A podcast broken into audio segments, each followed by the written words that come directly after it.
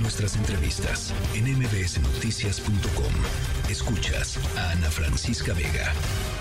Me reportan que hay una cantidad importante de eh, tránsito en varias, eh, en varias eh, pues arterias importantes de la Ciudad de México y efectivamente estoy abriendo pues Google Maps con el tráfico en tiempo real y se ve verdaderamente roja una muy buena parte de la ciudad, ¿no? Ya ven que cuando va eh, el tráfico medio lento es amarillo, este, cuando el tráfico está parado, pues es rojo, así es que eh, mucho cuidado, ¿no? Mucha mucha eh, precaución con, em, con, la, con lo que está sucediendo esta tarde de lluvias fuertes aquí en la Ciudad de México. Nos vamos justamente con Guillermo Ayala, director de Alerta Temprana aquí de la, de la Ciudad de México. Gracias, Guillermo, por platicar esta tarde con nosotros. ¿Cómo van las cosas? ¿Dónde están los focos rojos?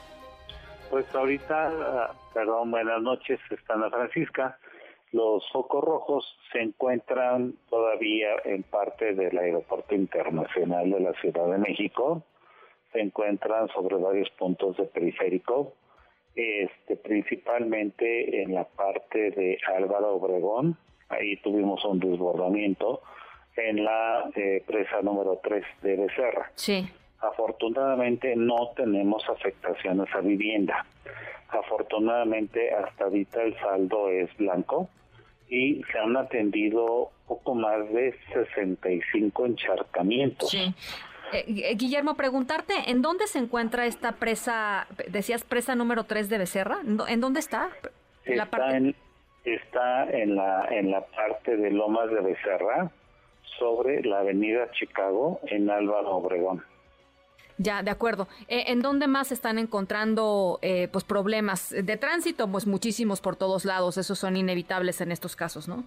Sí, y de desbordamiento no tenemos ninguno mayor, ningún otro significativo, más este que comentamos de la avenida Chicago, y todos los demás sí son encharcamientos, y ya afortunadamente la red de drenaje está absorbiendo. En este momento ya los remanentes. Solamente nos quedan algunos que están sobre el circuito interior, algunos sobre el periférico y ya se logró controlar la situación también en el aeropuerto. De acuerdo, eh, sí. Está eh, funcionando. ¿qué se, ¿Qué se espera en las próximas horas? ¿Qué se espera? Que ya empecemos a tener disminución en la precipitación. De cualquier forma no bajamos la guardia, mantenemos las mismas alertas pero este, estamos esperando que salga la última celda de tormenta del lado poniente, ya no del lado de Álvaro Obregón, sino un poco más arriba, del lado de Coajimalpa. Ya una vez que eh, esta celda de tormenta salga, ya vamos a tener solamente una ligera, muy ligera lluvia, un chipichipi, que puede durar de aquí a las 10 de la noche aproximadamente.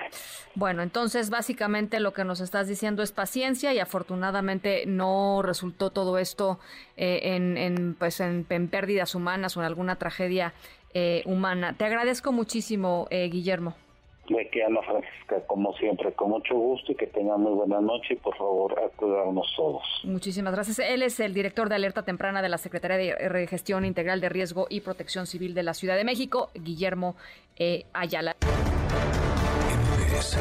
Noticias.